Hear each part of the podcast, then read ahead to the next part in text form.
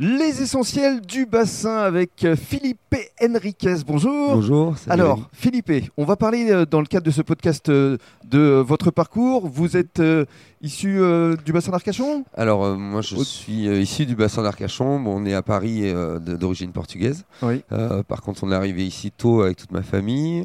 Puis on n'a on jamais trop rebougé, quoi. Mm, Avec des frères qui sont assez connus, qui Ouais, viennent du monde de la restauration. hein. Complètement. On va leur faire un petit clin d'œil. Mario Alvaro le Le bistrot bistrot 50. 50. Et alors vous, vous vous êtes distingué. Vous n'êtes Mhm. pas dans la restauration, même si vous vous êtes associé avec Antoine. Vous êtes dans l'univers de la musique, dans l'univers de la nuit. Complètement. Racontez-nous comment vous êtes tombé dans. Bah, Dans en cette fait, marmite. j'étais passionné par euh, tout ce qui était action culturelle, euh, musique et autres. Donc, euh, ça fait plus de 20 ans que je suis dans le monde associatif.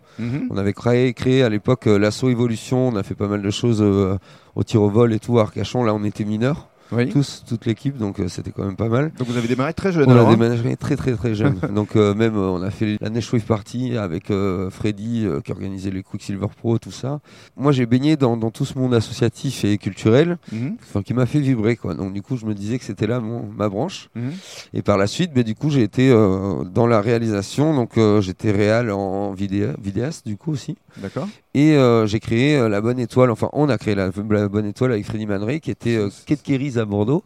Donc c'était collé à la, à la caserne de Niel, c'est ce qui est maintenant. Darwin. C'est ça. C'était à 5 ans avant Darwin. D'accord. Précurseur. Ouais, ouais, on a fait le- la première friche culturelle sur une zone industrielle. Enfin, sur une, euh, Et par la suite, qu'est-ce qui vous a euh, donné Euh, envie de revenir une- sur Arcachon Voilà. Alors en fait, à la base, j'avais une. euh, Quand on faisait justement la So Evolution, on avait proposé à toutes les disco, enfin à certaines discothèques, d'organiser un événement. Et l'ancien, donc Jean-Michel Chotard, il rigolera. euh, il, il nous avait dit, vous les jeunes, jamais vous ferez un truc au Cotton Club. Et je m'étais dit dans ma tête, toi, je te rachèterai ta boîte. et Et je suis, c'est ce qui s'est je passé. suis revenu il y a 5 ans, j'ai acheté sa boîte. Voilà, parce que le Cotton Club était un endroit euh, assez connu euh, sur Arcachon. Exactement. Et donc, vous l'avez repris il y a 5 ans. C'est vrai que le métropolitain euh, cartonnait. Là, depuis un an et demi, ouais, on avait vraiment une très bonne clientèle. On avait une clientèle fidèle de 30 à 50 ans. D'ailleurs, merci à tous euh, de nous avoir fait tenir et de, grâce à vous, nous laisser un peu de trésor. Et, euh, et euh, voilà. Et du coup, vraiment, il y avait une bonne ambiance. On était sur une ambiance musique généraliste, donc pour tous, et où les gens se sentaient considérés. Et puis, on n'était pas là pour pour se la raconter ou quoi que ce soit. Les gens étaient accueillis comme ils sont et, et simplement. Quoi.